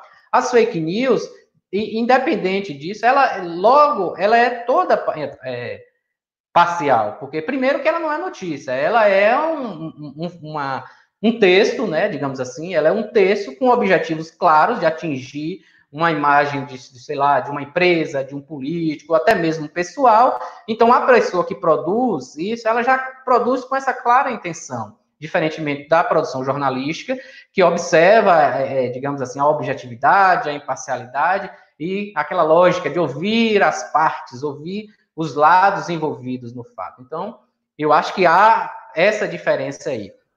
Com relação à a, segunda pergunta, né? Certo. Como, como explicar. É, é... Ah, não, foi essa que eu falei, que a primeira foi, foi essa. A segunda é a questão da visibilidade dos, dos blogueiros, né? Que o, o presidente tem feito, né? É, e, e não da TV, da grande imprensa. Isso, na verdade, é uma parte da estratégia é, é, do, do governo, e aí é, de hoje que a gente está colocando, que seria da propaganda das fake news. Se naquele momento é, pré-eleitoral e até mesmo durante a eleitoral, o, o, o, o, o então candidato né, utilizava da, das fake news na categoria fabricação e na categoria manipulação, porque naquele momento ele precisava fabricar, ele precisava manipular a opinião pública a favor dele, naquele momento ele não tinha o poder, ele não tinha a máquina, hoje ele utiliza da propaganda institucional para é, é, criar, né, sensibilizar o público, ou seja, a população, a part... É, na perspectiva, no olhar dele, né, no olhar institucional que, tá, que coloca, que condena isso. E os blogueiros, né, o cercadinho que está ali todo dia ali no, no Planalto, o, o, cercadinho, esses blogueiros,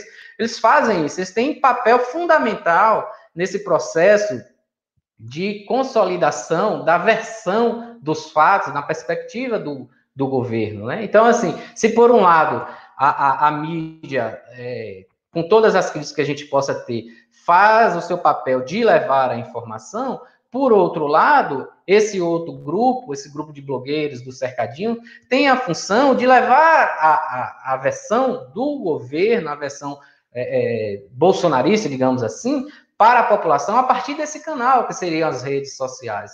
Então, um vai contrapor o outro, né? E se ao mesmo tempo ela tem esse papel aqui na propaganda do, do, do, governo, de levar essa informação, ela ao mesmo tempo também tem a função de contrapor a, a informação que circula via as mídias tradicionais. Então, acho que, que é por aí. A primeira a, e a última resposta aí sobre o acordo de paz de Roma, Marcos, acho que já é, respondeu bem essa, a esse questionamento aí. Eu, eu concordando com você, Mauri, eu só acrescento o fato de que ah, tá, está na origem da fake news o crime é uma notícia forjada né, com a intencionalidade de ser, se propagar como verdadeira, embora tenha bases falsas. Então, ela, ela é uma notícia, às vezes, requentada. Você pega um fato que aconteceu há dois, três, dez anos atrás e retoma como se fosse algo recente. Você coloca uma estrutura de um, de um veículo de comunicação, numa página de jornal, enfim. E que a gente tem profissionais que trabalham, né, não só os bots, que são alimentados para propagar essas fake news, e nós, é, pessoas mal informadas, mas também aquelas pessoas como os velho boys, que são pagas para criar notícias falsas. E aí a gente tem talvez uma indústria por trás disso. Já a notícia mesmo, essa notícia dos veículos de comunicação ditos tradicionais, ela, como você, como você traz no seu estudo, né, com base em Ciro Marcondes Filho, é, ela tem, ela é forjada, e a gente tem o cuidado da checagem, a figura do apurador, que existiu durante muito tempo nas, nas redações de jornais, né, a gente tem a checagem, esse compromisso, e a gente tem uma objetividade forjada, a construção de um lead, o ouvir as duas partes, o dar ao mesmo isso, tempo para as partes envolvidas, mas, no fundo, é um processo de construção subjetivo porque são indivíduos, são seres humanos que vão construir. Então, se eu, se eu escolho determinada imagem, se eu escolho determinado enfoque, então, assim, ela é pensada para ser verdadeira, mas ela traz elementos subjetivos no processo.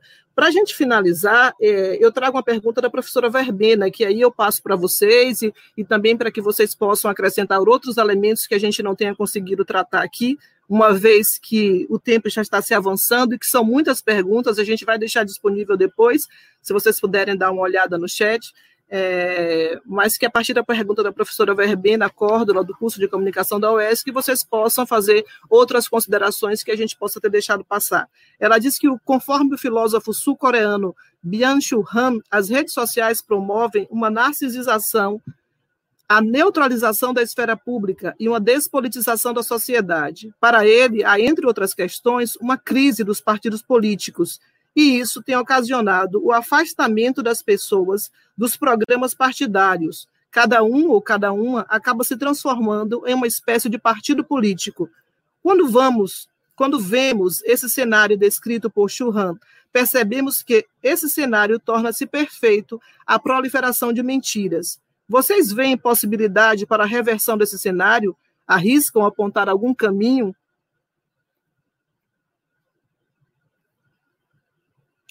É...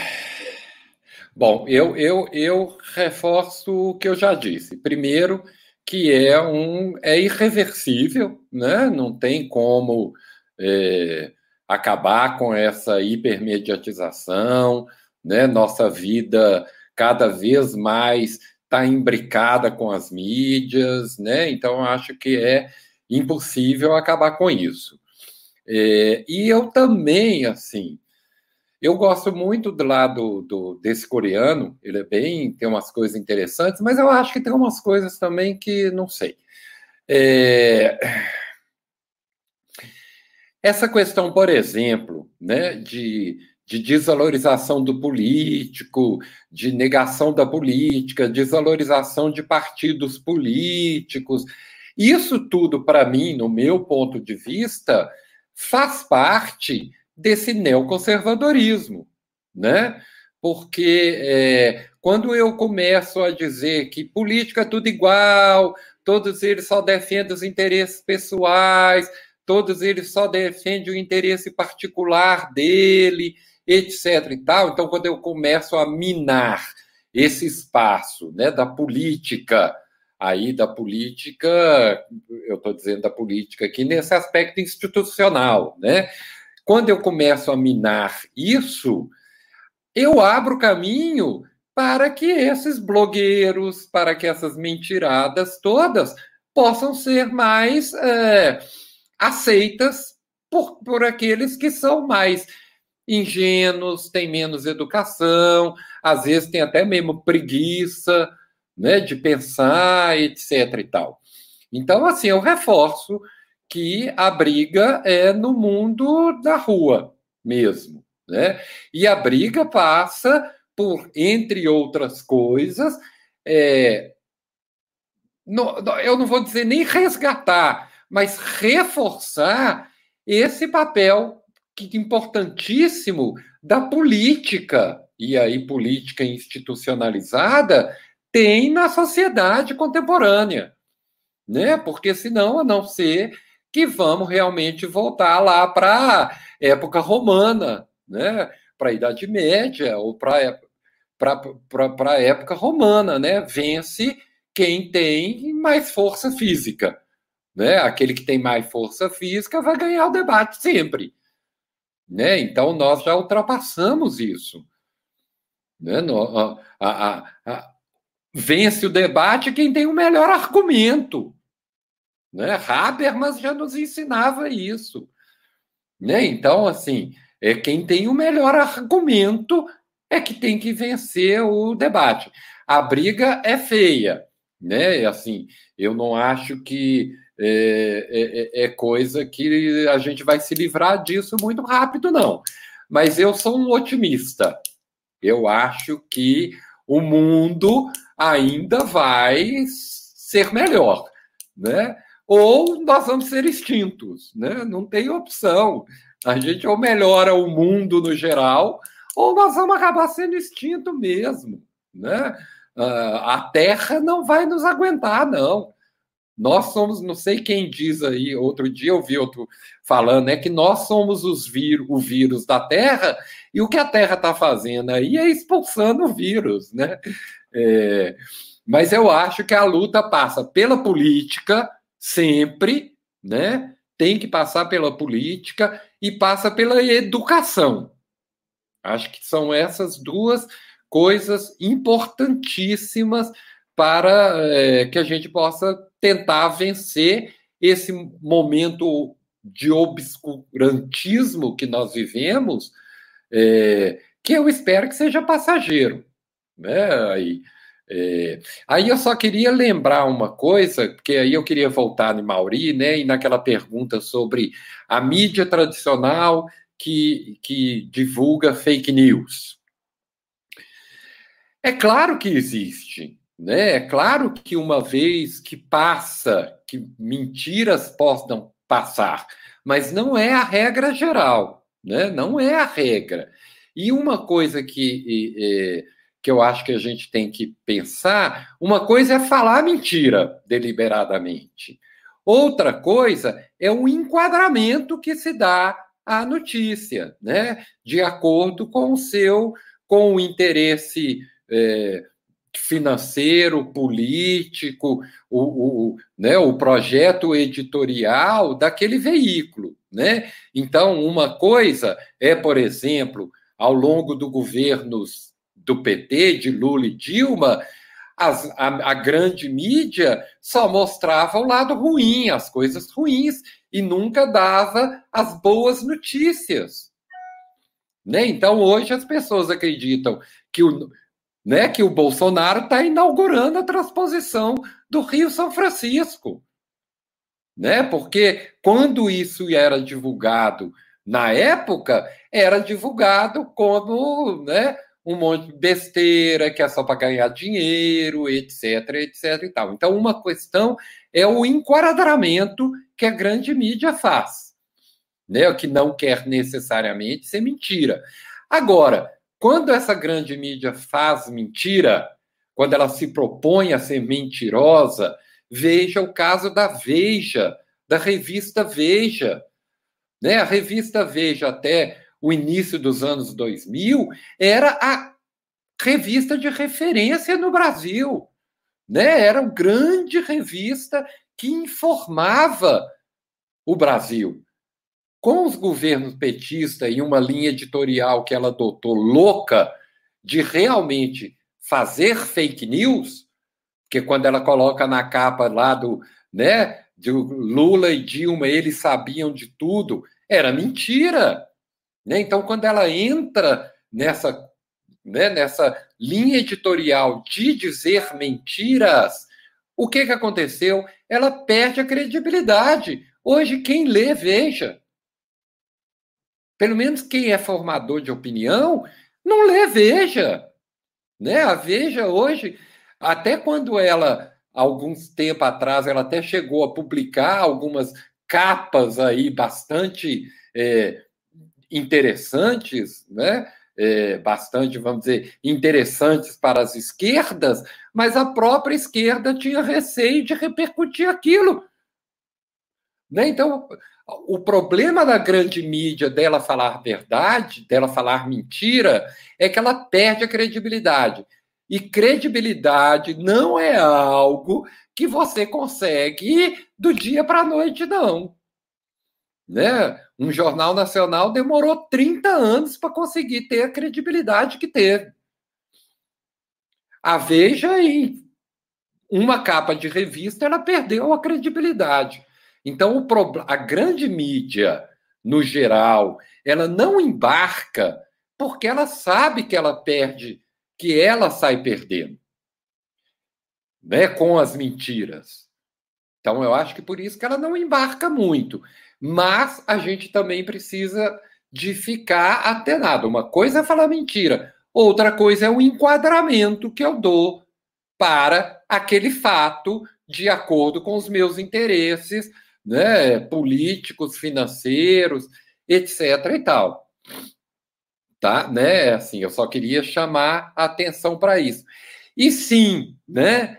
É, embora a notícia, como ela é produzida, ela é ficção, né? Porque aquilo não aconteceu no mundo real, no mundo cotidiano, da maneira que está escrita na notícia, da maneira que está descrito ou narrado, né? Então, nesse sentido, a notícia ela é uma ficção, porque ela é fruto né, da cabeça subjetiva do jornalista, etc, etc, mas ela só é notícia porque os fatos que ela narra são verdadeiros. Então, eu acho que isso é muito importante, né? A questão da verdade. Então, ela é uma narrativa subjetiva? É, mas ela está narrando um fato que aconteceu, que é verdadeiro. Então, a gente tem que estar sempre, né, é, é, prestar atenção nisso quando a gente está fazendo essas discussões. Só para eu encerrar, lembrar de duas, duas, uma grande teoria que a gente tem é, na comunicação e que a gente estuda muito pouco e que ela é muito válida para a internet, que é a espiral do silêncio, né, da Noelle Neumann, que é aquele, aquilo, né, assim, a minha tendência é concordar com o meu grupo com quem eu participo. Né? Justamente porque eu não quero ser um, um de fora, um outsider, né? eu tendo a concordar com aquilo que está lá. Então, para que eu seja aceita naquele grupo do WhatsApp que só fala mentira, eu tenho que concordar com aquelas mentiras. Né? Faz parte de, do, do modo como nós, seres humanos, nos socializamos, como que a gente vive em sociedade.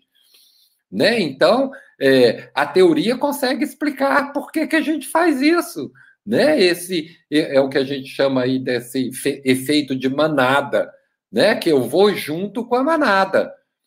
Então, a gente tem teorias que conseguem explicar como que isso funciona né, como funciona na vida cotidiana e como isso vai ser transposto para essa vida mediatizada que nós estamos vivendo atualmente e repito, cada vez mais mais mediatizada a nossa vida será.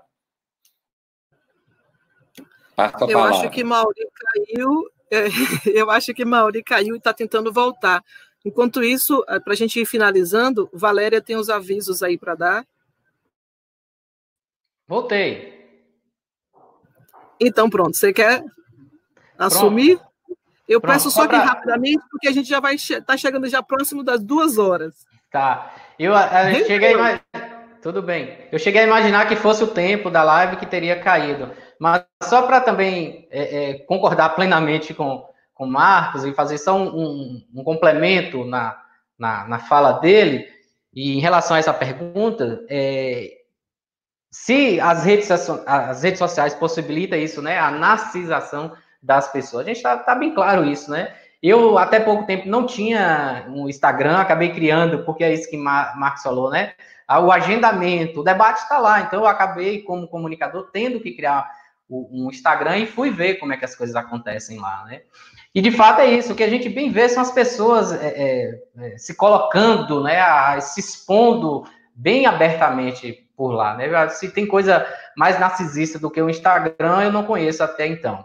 É, com relação à neutralização da esfera pública, eu não acho que seria uma, uma neutralização. Na minha pesquisa, eu falo, eu falo um pouco sobre a importância das redes sociais na, na, no debate sobre esfera pública, mas o que eu vejo é que as redes sociais, a internet como um todo, possibilitou uma reconfiguração da, da, da, da esfera pública, né? E o professor da UFBA, ele vai colocar bem isso também, esqueci o nome dele agora aqui, que foi um dos que eu, que eu trabalhei com ele, e coloca muito bem isso. Ou seja, a, a, a internet ela é um complemento, ele vai reforçar a esfera pública. O debate, muitas vezes, que a gente desenvolve na, na, na internet, vai para a nossa vida cotidiana e assim é, é, o contrário também acontece. Ou seja, é uma, uma, um canal de mão dupla, ele vai para lá, assim como também vem para cá.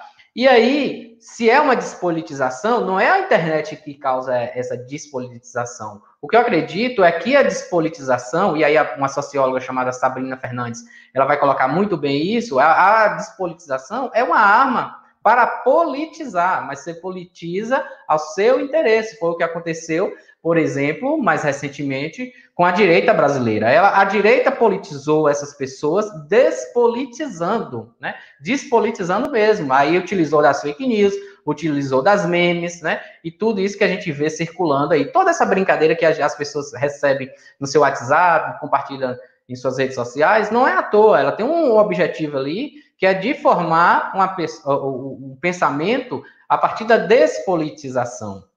Então, só para colocar como o, o último ponto aqui, e isso vai refletir numa, não na crise dos partidos, os partidos continuam existindo, os partidos continuam tendo as mesmas dificuldades.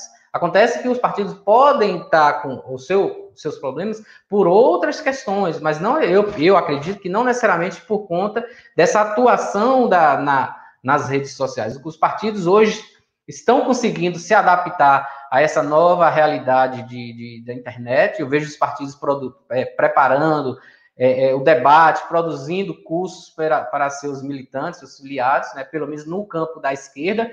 E aí eu sei que a esquerda ela está defasada em relação a isso, mas está tentando é, é, correr contra o tempo, digamos assim, correr contra o tempo para se é, corrigir esse erro que foi lá atrás não considerar a internet.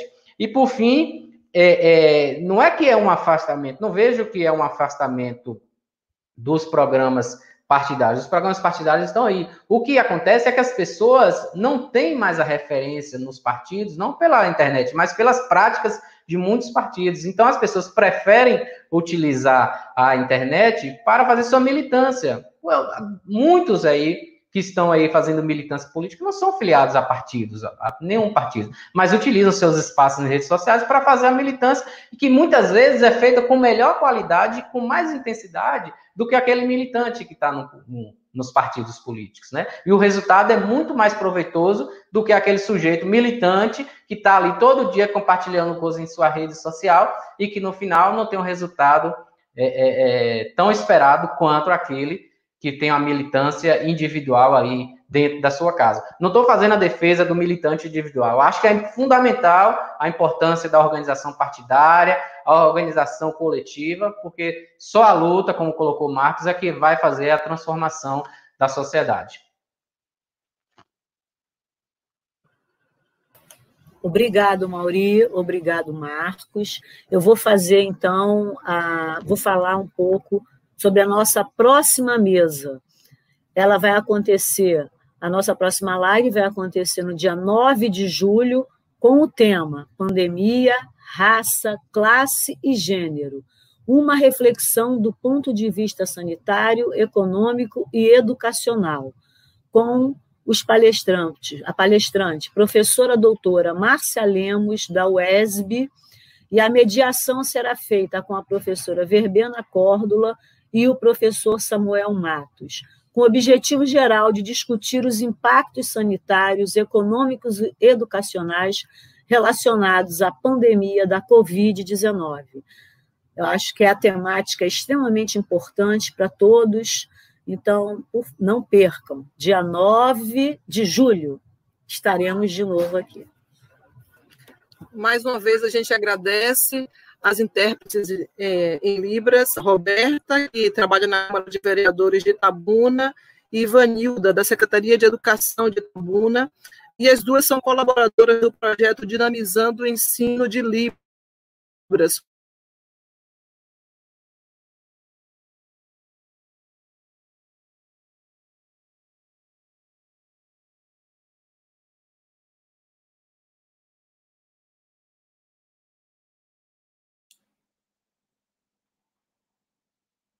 Acho que travou.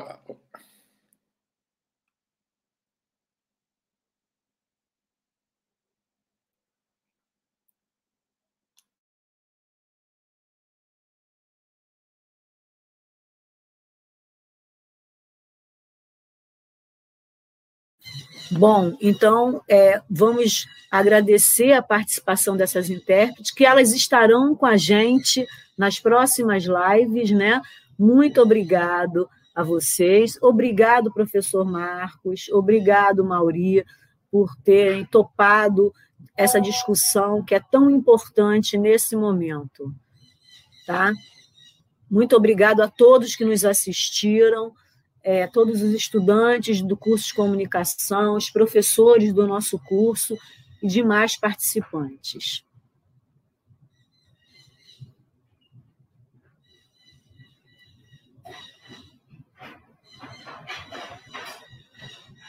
Microfone, Marcos. Perdão.